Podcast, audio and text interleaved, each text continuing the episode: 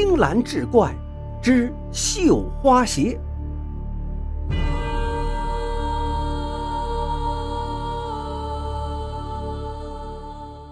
话说民国初期，北方的秋夜已有了些冬天的冷色，暮色四合，夜幕低垂，空气中似乎还飘散着未散尽的炊烟。小村已经沉沉睡去，一轮皎皎明月几点寒星，衬映的夜幕更加幽蓝深邃。四野俱静，不闻虫鸣，偶然几声犬吠。天地间便是愈发的安静，在进村的土路上，借着清白的月光，依稀有两个身影疾步而来。老大，这差事也办完了，又走了这半日，您累了吧？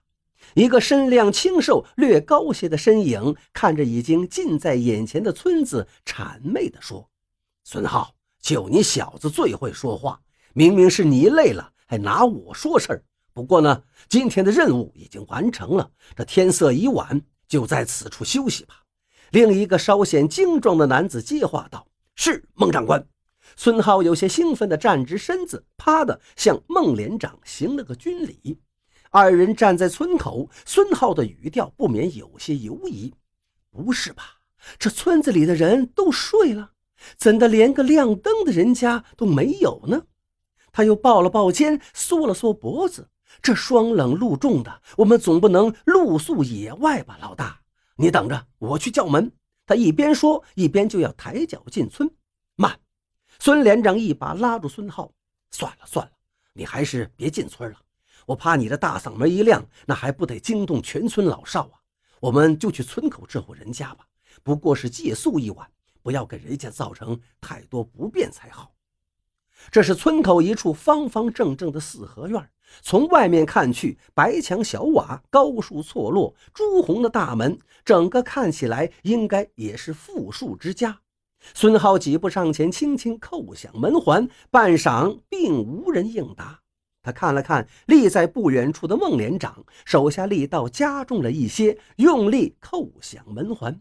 谁知大门居然吱呀一声打开，孙浩一个没站稳，便直直的向前扑去。幸亏孟连长眼疾手快，一把将他捞起。一股冷风裹挟着几片落叶从门内冲出，围着二人打了个旋顿时令人脊背生寒。进去看看吧，孟连长沉声道。二人一前一后进了院门，转过影壁墙，但见满院枯草丛生，黄叶堆积，竟无半分的生气，分明就是一个被荒废的院落。老大，这院子看来久已无人居住，这大晚上的，怎么看怎么都感觉有点阴气森森呢？不会有什么不干净的东西吧？要不咱们还是进村子里去投诉吧。孙浩看着残枝败叶的院落，有点莫名的心悸。孙浩，你怕什么？部队白培养你这么多年了，胆子这么小。莫说我们手上还有枪，就是赤手空拳也没什么好怕的。男子汉大丈夫，顶天立地，不做亏心事，怕什么鬼敲门呀？我看就这儿了，挺好，清静。孙连长轻轻拍了一下孙浩的脑袋：“你小子跟上。”随即大踏步踩着落叶向院子深处走去，屋门被用力推开，一股潮湿的霉味一下子冲进鼻腔。我呸！这是多久没住人了呀？孙浩一边用手掩着口鼻，一边借着月光打量着屋内。只见除了一口灶台，灶台边还整齐地码着一些木柴，便空无一物。拿灶火引了柴做火把，二人进到里屋。靠着北墙是一盘火炕，光光的炕身早落满灰尘。炕的一边还有一个红漆的高柜，靠着窗是一张方桌，两把椅子。桌子上面放着一盏烛台，红烛只烧了一点。窗棂上还贴着大大的喜字，只是在时光的流逝中失了颜色。这一切摆放看起来都那么整齐自然，若不是落满灰尘与墙角结着的蛛网，还真的就像是有人在此居住一般。嗯，不错不错，打扫一下就可以睡一个好觉了。一抹微笑浮上孟连长的唇角。略略清扫掉了土炕上的灰尘，竟然在高柜里寻得两床棉被，大红鸳鸯的图案，一看就是喜被。二人更是不胜欢喜，终于可以暖暖和和睡个好觉了。大约是奔波了一天，实在疲累，孟连长刚刚躺下不一会儿，就鼾声大作。只是孙浩素日胆小，在这夜深人静的荒原里休憩，越想越觉得这里透着古怪。他翻来覆去，无法入眠。看着那跳跃的烛火，时不时有烛花爆裂，他忍不住摸了摸腰间的配枪，为自己壮着胆子。也不知过了多久，他正在迷迷糊糊之间，隐约感觉有阵阵冷风吹过，一个机灵，他猛地。瞪大了双眼，不知何时，那烛火已经熄灭了。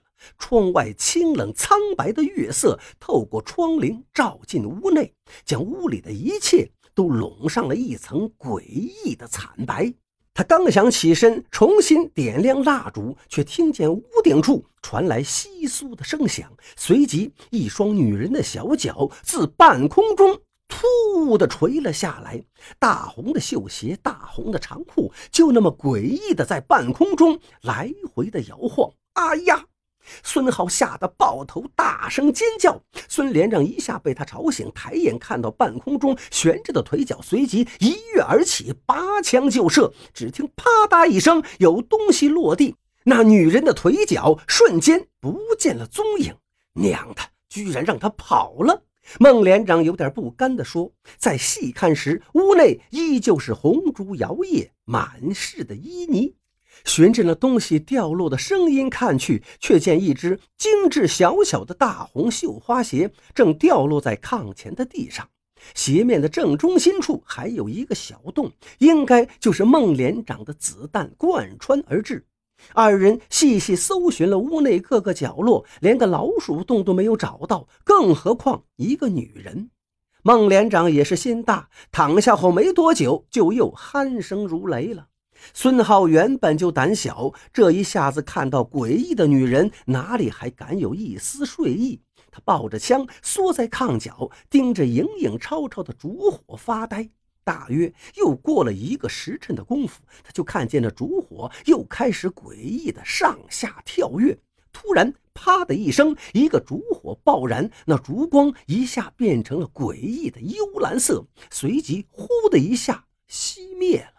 迎面立即就有阴冷的风扑面而来，令他不自觉深深的打了个寒噤。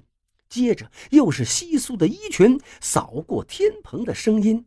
一个红衣长发的女子从屋顶悬空而下，长发披散，脸色惨白，嘴角一条长长的血线正滴滴答答地滴着鲜红的血。孙浩哪敢再看，一边啊啊大喊，一边举枪胡乱射击。孙浩，你小子在干嘛？孙连长被吵醒，颇为不满地拍着孙浩的肩膀说：“老大，鬼呀！”孙浩大喘着气，依然有点惊魂未定。